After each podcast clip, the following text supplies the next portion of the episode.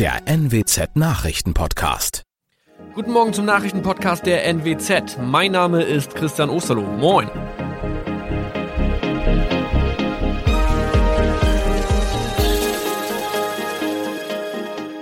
Und das sind unsere regionalen Nachrichten am Morgen. Die Grünen wollen Moorstraße in Oldenburg umbenennen. Viereinhalb Jahre Gefängnis für Falschgoldhandel. Und Landkreis Kloppenburg meldet ersten Omikron-Fall.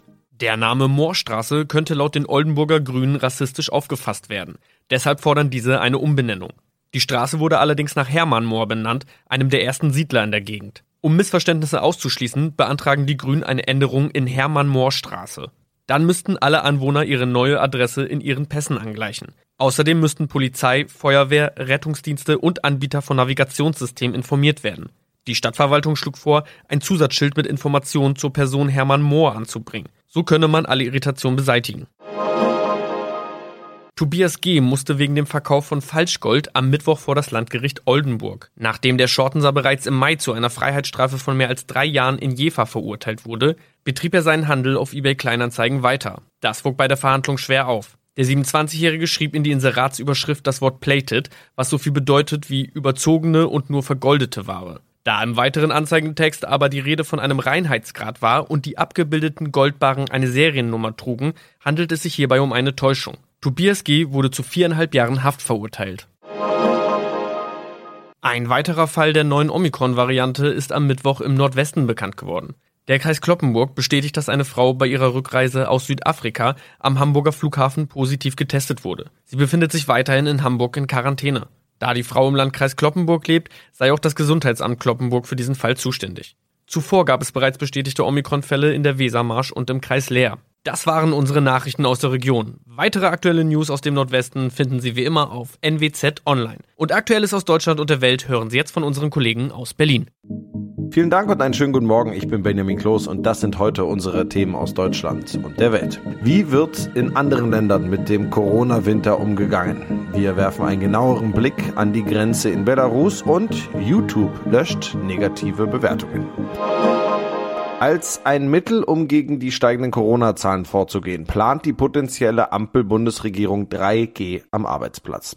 Über die genaue Umsetzung wird noch diskutiert. Andere Länder sind da teilweise schon weiter. Claudia Wächter berichtet aus Rom, Dorothea Finkbeiner aus Paris und Bettina Fisser aus Amsterdam. Wie gehen andere Länder mit dem Thema Corona am Arbeitsplatz um? Ja, die Italiener, die waren richtig schnell. Seit ähm, einem Monat gilt hier nämlich schon diese Regel an jedem Arbeitsplatz, auch im Vatikan. Und ähm, das scheint zu funktionieren. Die Polizei, die kontrolliert natürlich sporadisch, muss aber kaum Bußgelder verhängen und ähm, wer keinen Nachweis vorzeigt oder vorzeigen will, der kriegt auch kein Gehalt mehr. Und am Anfang waren das einige. Am Anfang gab es hier auch wirklich heftige Proteste. Hier in Frankreich, wo es deutlich weniger Neuinfektionen gibt als in Deutschland, sind die Corona-Regeln vor allem im Gesundheits- und Pflegebereich sehr streng. Denn es gilt Impfpflicht für jeden, der in Krankenhäusern, Alten- oder Behindertenheimen arbeitet, als Arzt, Ärztin oder auch als Putzkraft. Und das wird kontrolliert. Ein 3G-Gesundheitspass brauchen hier ohnehin alle, um in Cafés, Restaurants, Museen, Kinos, Konzerte und so weiter zu gehen. Was natürlich bedeutet, dass auch die Angestellten dort geimpft, genesen oder getestet sein müssen. In den Niederlanden gibt es keine 3G-Pflicht für den Arbeitsplatz. Überhaupt ist man hier sparsam mit Maßnahmen. Es gibt die Maskenpflicht in Geschäften und in Gaststätten, Museen und bei Sportveranstaltungen muss man den Corona-Pass zeigen. Die Regierung schließt aber nicht aus, auch für Arbeitnehmer die 3G-Pflicht einzuführen, denn die Lage wird immer prekärer. Infektions- und Patientenzahlen steigen dramatisch. Ja, während Europa weiter um das richtige Vorgehen ringt, wächst die Verzweiflung unter den Migranten an der belarussisch-polnischen Grenze. Nacht für Nacht verbringen viele von ihnen frierend in einem provisorischen Camp. Die grünen Bundestagsabgeordnete Merle Sperleberg hat sich erst vor kurzem ein Bild von der Lage vor Ort gemacht. Seit wann sind Sie wieder zurück in Deutschland und was haben Sie in der Region rund um die Grenze gemacht? Ich bin jetzt seit letzter Nacht wieder zurück in Berlin und bin aus ähm, Warschau zurückgekommen. Die Tage vorher, seit Sonntag, war ich in der Grenzregion zu Belarus und habe mir da gemeinsam mit einem Kollegen die Situation vor Ort ähm, mit ähm, den Geflüchteten angeschaut und diesem drei Kilometer Streifen, der nicht betreten kann von BeobachterInnen. Ja, das heißt, richtig an die Grenze ran sind Sie gar nicht gekommen. Das ist richtig. In diese drei Kilometer Sperrzone kommt weder Presse, keine Hilfsorganisation, keine internationalen BeobachterInnen. Das heißt, es ist in einer gewissen Art und Weise wissen wir, dass da bestimmte Menschenrechtsverletzungen passieren, aber de facto unter dem Radar der Öffentlichkeit. Also es gibt keine ähm, Beobachtung. Können Sie uns trotzdem ein wenig davon berichten, was Sie vor Ort gesehen haben, mit welchen Menschen Sie dort gesprochen haben? Wir haben vor Ort zum Beispiel mit äh, BürgermeisterInnen und Geflüchteten ähm, gesprochen. Und gerade von den Geflüchteten haben wir gehört, dass diese auf der belarussischen Seite ähm, nichts als Regenwasser und Blätter von Bäumen ähm, hatten, um zu überleben. Dabei ist auch zu bedenken, dass der Winter vor der Tür steht. Es sind jetzt schon teilweise Minusgrade. Es ist eine humanitäre Notlage. Wie kann man diese doch sehr komplizierte Lage Ihrer Einschätzung nach lösen? Ich denke, es wäre anmaßend, in dieser hochkomplexen ähm, Lage in der Kürze der Zeit eine finale Lösung zu präsentieren. Klar ist aber, dass die Geflüchteten, die auf der einen Seite von ähm, Belarus an die Grenze gebracht werden, dann von polnischer Seite zurückgeschoben werden und dann wieder auf ähm, belarussischer Seite mit brutalster Gewalt zurückgeschoben werden, dass die aus diesem Kessel raus müssen. Das kann nicht bleiben. Wenn wir nichts tun, werden diese Menschen in großen Teilen sterben. Ja, hierzulande polarisiert das Thema. Was antworten Sie Menschen, die sagen, dass die EU, dass Deutschland keine Flüchtlinge aufnehmen sollte? Ein Politiker, den wir in ähm, Polen treffen durften, hat gesagt, dass es eigentlich keine Frage ähm, sein sollte, dass den Menschen, die in dieser humanitären Notlage sind, eben geholfen wird und dass es eigentlich kein Politikum sein sollte und nicht kein Politikum ist, sondern einfach eine Frage von Humanität. YouTube will künftig nicht mehr öffentlich anzeigen, wie viele negative Bewertungen ein Video bekommen hat. Damit sollten Nutzerinnen und Nutzer vor Mobbing geschützt werden, erklärte die Videoplattform auf ihrem Blog. Auch andere soziale Medien gehen mittlerweile diesen Weg. Thomas Bremser berichtet. Was steckt denn hinter der Entscheidung von YouTube, die Mag ich nicht Funktion einzuschränken und was ändert sich jetzt?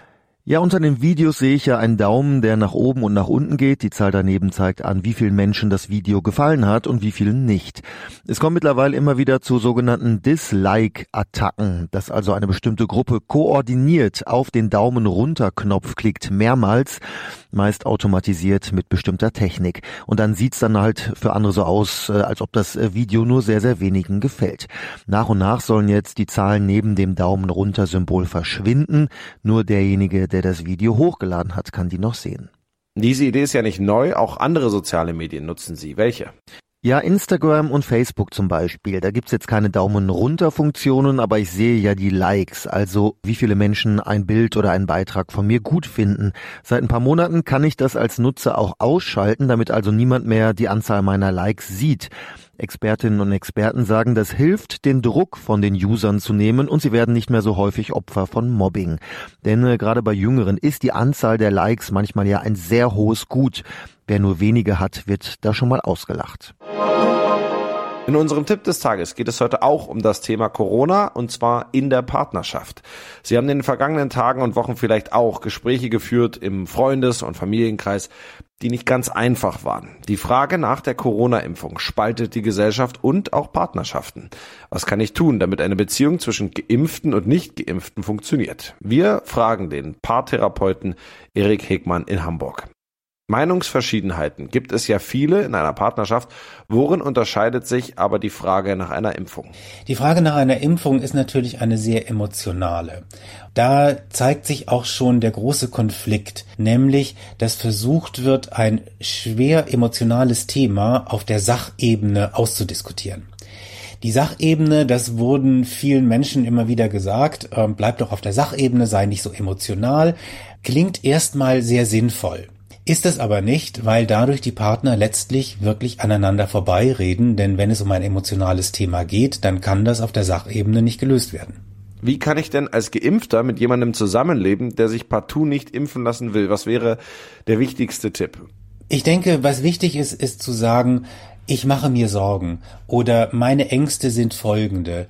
Wie siehst du das? Wie erlebst du das?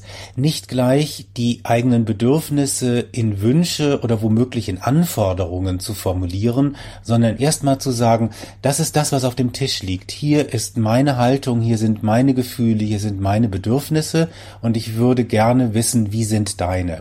Ja, was könnte diese Herangehensweise denn bewirken? Wenn sich beispielsweise beide Partner plötzlich einig werden, dass es ihnen darum geht, dass ihnen diese Situation Angst bereitet, dann haben die schon mal etwas Gemeinsames. Und dann geht es darum, wie gehen wir mit dieser Angst um. Dadurch ergeben sich einfach in der Verhandlung mehr Möglichkeiten. Manche Paare schweigen ja gerne auch über schwierige Themen oder Tabus. Ist das ratsam aus Ihrer Sicht? Das Verschweigen von Konflikten führt natürlich nicht dazu, dass der Konflikt weggeht.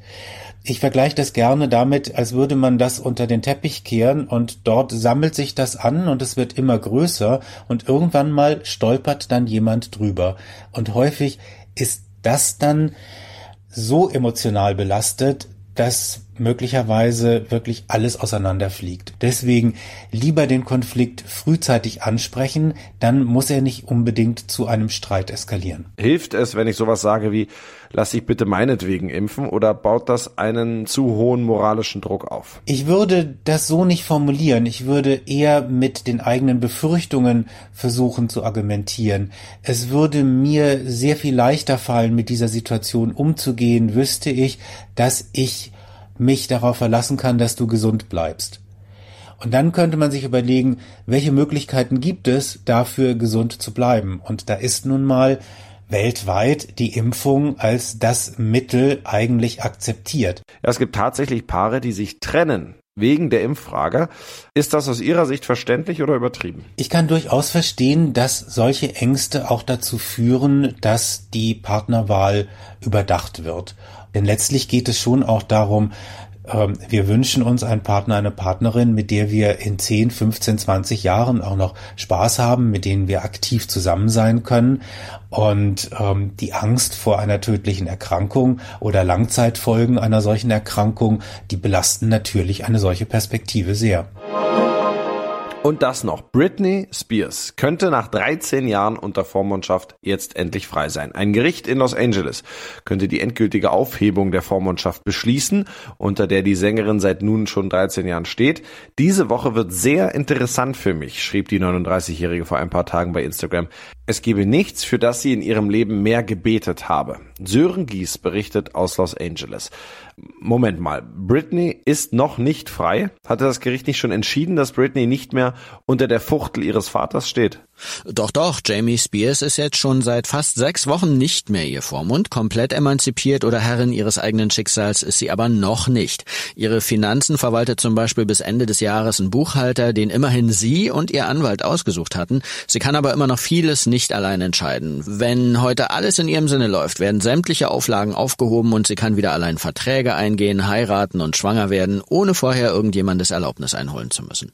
Nimm uns mal kurz mit in diesen Justizstreit. Warum hat der Vater vor 13 Jahren die Vormundschaft überhaupt bekommen und wie soll er Britney geschadet haben? Na, Britney hatte damals einen langen öffentlichen Zusammenbruch mit wirklich bizarren Episoden, inklusive annullierter Blitzheirat in Las Vegas, Suchtproblemen und einer selbstgeschorenen Glatze. An sich war es also total in Ordnung, dass sie vorübergehend an die Hand genommen wurde, aber es blieb eben nicht vorübergehend. Britney, ihr Anwalt und viele Fans meinen, das Konstrukt der Vormundschaft wurde vor allem, aber nicht nur von ihrem Vater seit Jahren dazu benutzt, um sie in so einer Art dauerhafter Knechtschaft zu halten und sich an ihr zu bereichern. Britney wird in wenigen Wochen 40 Jahre alt, schmiedet offenbar schon Pläne für ein Leben ohne Vormund. Wie sehen die genau aus? Sie ist bestimmt schon heftig am Plan ihrer dritten Hochzeit. Sie hatte sich ja erst Mitte September mit ihrem Freund verlobt, mit dem sie nun rund fünf Jahre zusammen ist. Sie hat auch schon verkündet, dass keine geringere als Donatella Versace an ihrem Hochzeitskleid arbeitet. Außerdem denke ich, dass diese 13 Jahre Vormundschaft in naher Zukunft ein juristisches Nachspiel haben werden.